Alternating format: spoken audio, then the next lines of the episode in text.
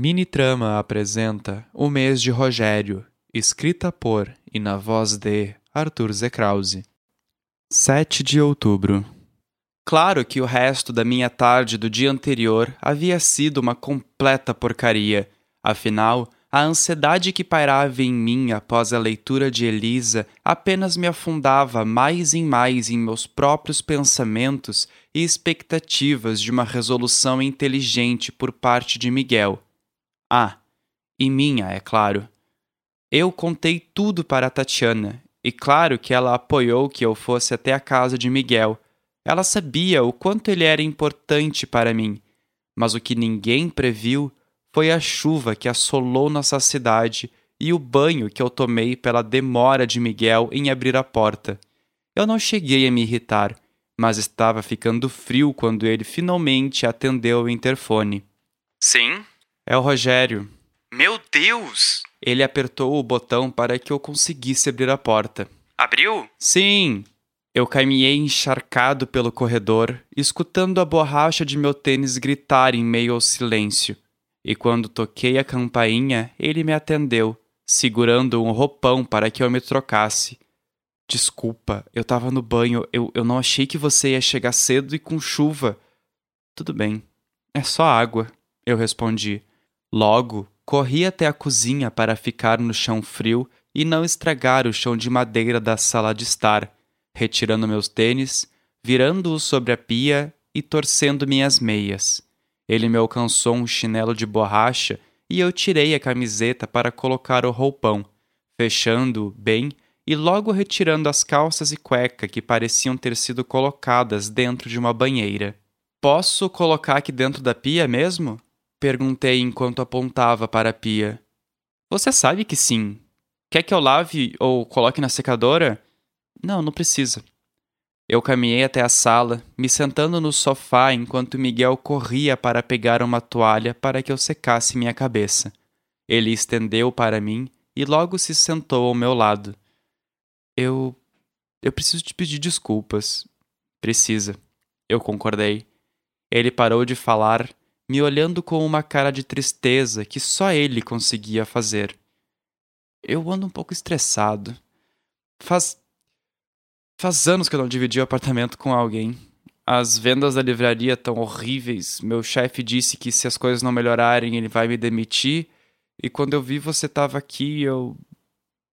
Eu surtei. Eu sei que eu devia ter me controlado. Você só me ajuda aqui em casa e eu fiquei muito preocupado quando você foi embora. Eu não sabia onde você tinha ido e eu. Eu mal dormi aquela noite. Eu fui bem infantil, né? Eu fiquei quieto, esperando ele falar, mas como ele não falou, eu iniciei. Deus, eu não sou culpado do que está acontecendo na loja. O jeito que você falou comigo. Cara, você falou do meu pai. Chamou ele de animal, me chamou de incompetente e depois me deu um baita gelo por quatro dias. Eu sei que a gente não pode comparar, mas. Mas eu. Eu fui expulso da minha casa e você quis me tratar como se eu fosse um empregado seu. Você tá só com problemas no trabalho e, e eu já tinha te dito que tava procurando um apartamento para ir. Você tava me ajudando. E você sabe que se precisar, eu, eu posso te ajudar até tudo se estabilizar. Sabe? Caso você seja demitido. Cara, eu, eu, eu sou seu amigo. Não seu saco de pancada. Eu sei, Rô. Eu sei. Então por que você fez o que você fez? Tá, isso eu não sei. Eu acho que eu fiquei brabo com tudo acontecendo junto, sabe? Eu, eu me sinto meio responsável por ti. Você tá na minha casa, eu, eu, eu te acolhi e. Eu acho que eu não aguentei a pressão. Quando eu vi, eu tava tentando te afastar. Miguel, você não é responsável por mim. Meu pai é. Ele que não deixou eu morrer no meio da rua e me deu abrigo, comida, casa e estudo. Você é meu amigo. Eu tô aqui como parceiro, não como seu filho. Nós dois silenciamos mais uma vez. Como. Como estão as coisas com seu pai? Difíceis. Ele não tem falado comigo. Eu me sinto abandonado por ele.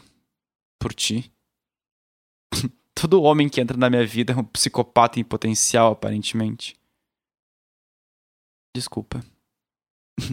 Des desculpa mesmo. Eu, eu não queria que você pensasse isso de mim. Tem sido bem difícil lidar com tudo isso, Miguel. E faz tão pouco tempo que tudo isso aconteceu e. Você nunca me contou o que aconteceu. Ele me interrompeu. Eu engoli seco. Não precisa contar se não quiser. Eu não queria contar. Mas a Elisa me fez prometer que eu iria contar. O zoológico ele foi invadido por umas pessoas estranhas esses tempos. Eles invadiram o casarão e mataram duas ou três pessoas que estavam morando lá. Uma delas era um adolescente de uns 16 anos, sei lá. E o pai achou que eu estava correndo riscos e me obrigou a ir embora. eu saí com uma mão na frente e outra atrás. Bem, você viu como eu cheguei aqui. Nossa, eu. Eu, eu não sabia que isso tinha acontecido. Deve ter sido traumatizante. Você presenciou tudo? O seu pai, ele ainda tá lá? Não o pai saiu de lá também. Ele tá com uns amigos morando cada noite em um lugar. Sobre eu ter visto, sim, eu vi muita coisa. Eu resgatei a Pop aquele dia. Ela ia ser levada como refém. E eu vi o corpo do adolescente no chão também. Tá, e vo vocês chamaram a polícia? Você sabe que não. A gente não pode chamar ela. Sim, eu imaginei no, no... No fim, a gente é dois fudidos. Eu sou mais. Corrigi. Virou o jogo do fudido agora? Eu não preciso te lembrar que. Não, não, não precisa. Ele me interrompeu. Você é o ganhador mesmo. E. Você quer dormir aqui hoje? Se não quiser, eu posso chamar uma carona ou te levar. Pra ser sincero, Miguel, eu não sei se eu quero.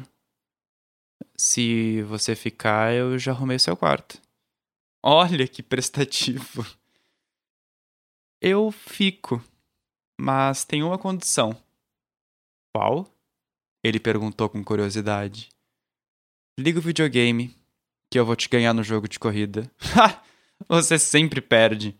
Mas hoje eu vou ganhar. Tô sentindo o vento da mudança. Ele me olhou dos pés à cabeça.